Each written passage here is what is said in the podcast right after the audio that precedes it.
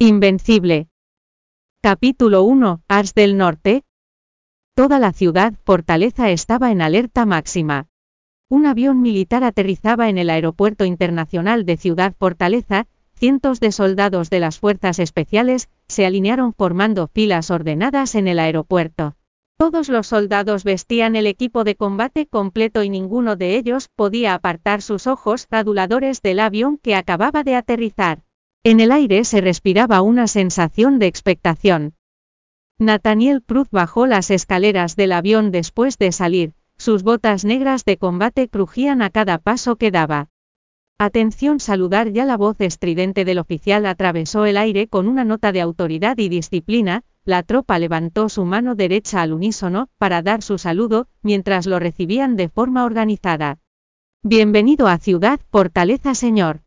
Era su general cuyo nombre real era Nathaniel Cruz, aunque les gustaba referirse a él como Ars del Norte.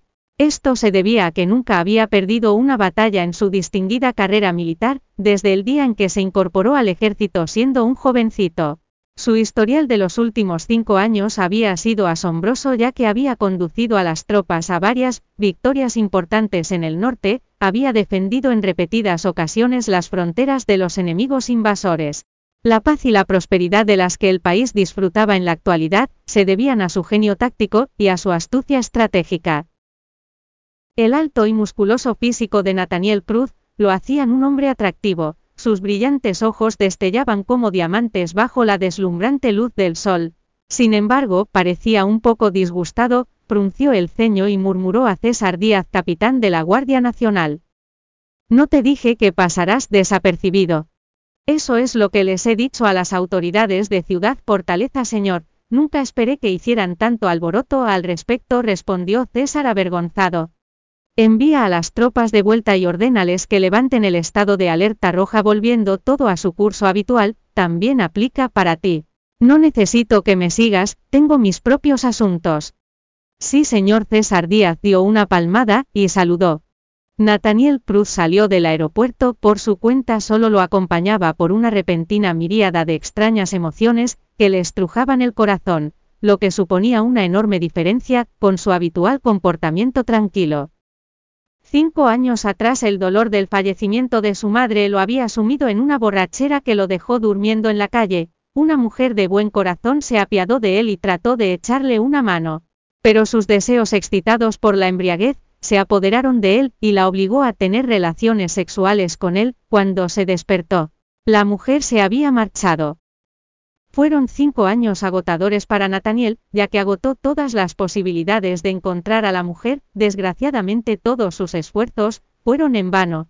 Hasta hacía poco no había conseguido la información que buscaba, sus fuentes le informaron de que se llamaba Penélope Sosa, y que aún no estaba casada. Había dado a luz a una hija reina Sosa como resultado de su aventura de una noche, le dolía pensar en la espantosa vida que ambas habían tenido que afrontar en los últimos años. Penélope Reina sé que debe haber sido duro para ambas, ya que sé de ustedes. Les aseguro que a partir de ahora solo habrá alegría y felicidad en sus vidas, juró solemnemente, les daré las maravillosas vidas que ambas se merecen.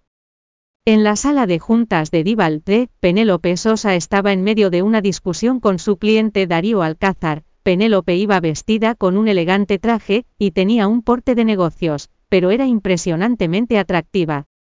Sin embargo, su rostro estaba lleno de rabia, mientras miraba al hombre gordo y rollizo que tenía delante.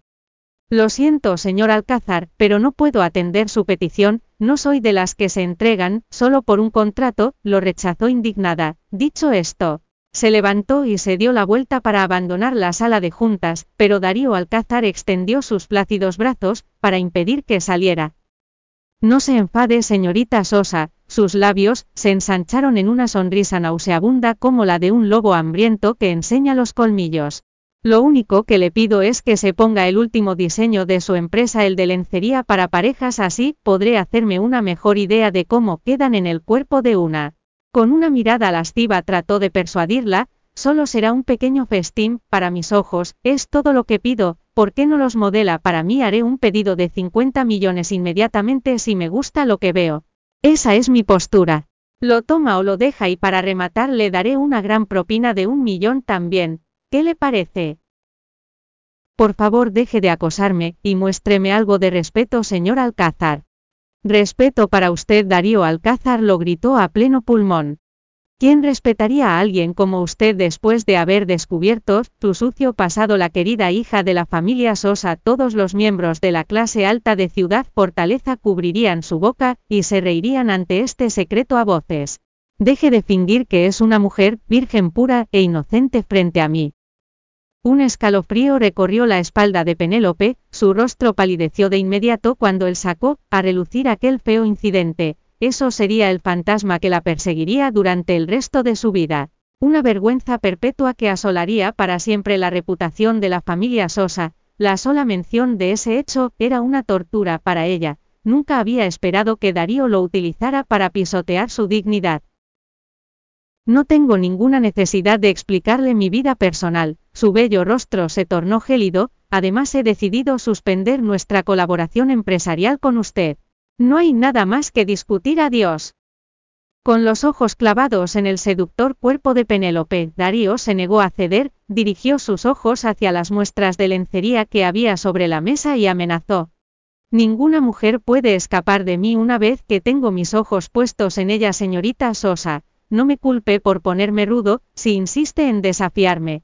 Sus palabras aún resonaban en sus oídos. Penélope se vio acorralada al instante por dos guardaespaldas con sonrisas retorcidas en sus rostros. ¿Qué estás intentando hacer? Penélope se puso inmediatamente en alerta, su voz estaba llena de rabia y miedo. Solo intento divertirme con usted, señorita Sosa, no sabe lo mucho que la adoro. Darío Alcázar esbozó su odiosa y lasciva sonrisa, sin embargo, como eres una mujer tan tonta y obstinada, me temo que tendré que recurrir a medios físicos para someterte a mis exigencias. Una punzada de horror recorrió a Penélope cuando él pronunció esas palabras, lo que hizo que su mejilla se estremeciera de miedo. De forma brusca se lanzó hacia la puerta en un intento de escapar. Los dos guardaespaldas la sostuvieron por las muñecas y la retuvieron. Ayuda que alguien me ayude, por favor, Penélope, gritó a todo pulmón. Ja ja ja, ahora tu aliento querida, elegí esta hora para nuestra reunión, ya que todo tu personal, se fue a casa, Darío Alcázar esbozó una sonrisa grotesca. Puedes gritar todo lo que quieras. Nadie vendrá a salvarte. Las lágrimas brotaron de los ojos de Penélope, mientras se sumía en la desesperación sintiéndose, como un animal atrapado, nunca había esperado que Darío fuera un monstruo tan despiadado. Oh cariño, ¿por qué lloras? Papá está aquí. Darío se acercó a ella con una mueca en su repugnante rostro al tiempo que la rodeaba con sus brazos, pues había sido inmovilizada por sus guardaespaldas.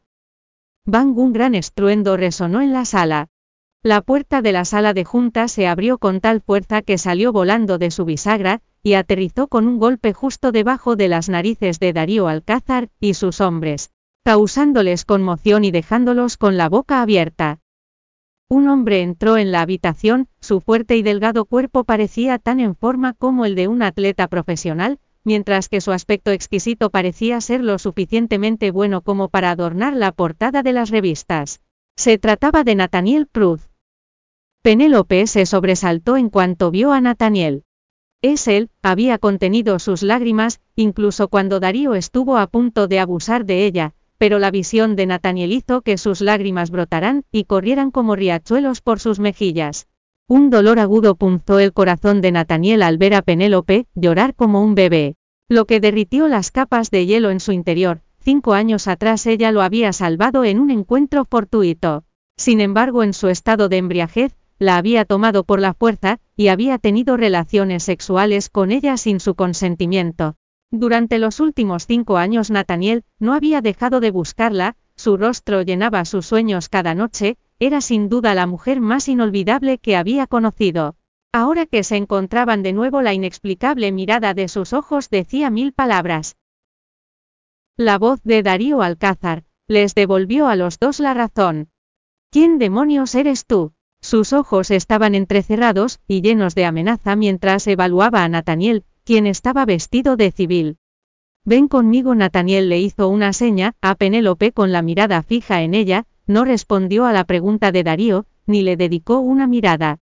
Penélope sacudió la cabeza con fervor, sus lágrimas caían como cascadas, este era el hombre que la violó cinco años atrás, y le trajo vergüenza a su familia, mientras la convertía en el hazmerreír de toda la ciudad fortaleza. Su propia resistencia la sorprendió, sobrevivió a la mordaz diatriba de burlas e insultos, que los demás le lanzaron, sin embargo, el mismo hombre que ahora estaba frente a ella no había mostrado la más mínima compasión ante su situación, la primera frase que había pronunciado era una orden condescendiente, para que se fuera con él. ¿Por quién me tomas crees que soy una esclava? Darío Alcázar había estado muy cerca de ponerle las manos encima a Penélope, pero la repentina aparición de Nathaniel frustró su gran plan.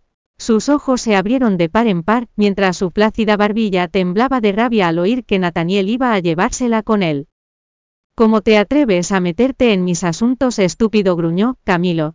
Lucas rompanle las piernas, y asegúrense de que nunca más pueda caminar. Sí jefe los dos imponentes guardaespaldas, extendieron sus brazos, y se abalanzaron sobre Nathaniel Prud. Zastras Nathaniel les dio dos patadas firmes y los mandó a volar hacia atrás, e hizo que aterrizaran de forma pesada en el suelo, la fuerza les había roto las costillas, y les dejó dos enormes hendiduras en el pecho. Ambos cayeron inconscientes. Tras encargarse de los dos guardaespaldas Nathaniel, se dirigió hacia Alcázar con su fría mirada asesina. ¿Cómo te atreves? ¿Qué crees que estás haciendo? Darío trató de poner un frente valiente, aunque sabía que había sido completamente dominado por Nathaniel, no sabes quién, soy soy Darío Alcázar el jefe de grupo Minguida. Nadie en toda ciudad fortaleza se atreve a tocarme sabiendo que les daré una paliza como me toquen un cabello. Nathaniel se colocó directamente frente a él con una mirada desinteresada. Ya terminaste de decir estupideces. Su respuesta asombró a Darío Alcázar quien tenía la impresión de que todo el mundo huiría con miedo al oír su nombre, pero este tipo parecía impermeable a su amenaza. Sin pensarlo, Nathaniel levantó la pierna y con una fuerza brutal pisó la pierna izquierda de Darío Alcázar. Crack fue el sonido de su hueso fracturado. Nathaniel había roto el peroné izquierdo de Darío lo que lo hizo rodar y retorcerse de dolor en el suelo lamentándose como una bestia. Con una mirada despreocupada Nathaniel, se dio la vuelta y se dirigió hacia Penélope quien lo observaba, con ojos grandes como platos. Vienes conmigo, su tono se había suavizado. De ninguna manera ella se mordió el labio con decisión, era imposible perdonar a un monstruo como el que había arruinado por completo su vida.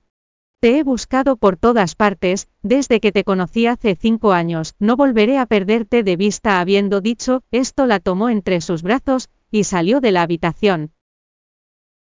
Bienvenido a descargar la aplicación Miniread para leer novela invencible en línea y obtener las últimas actualizaciones.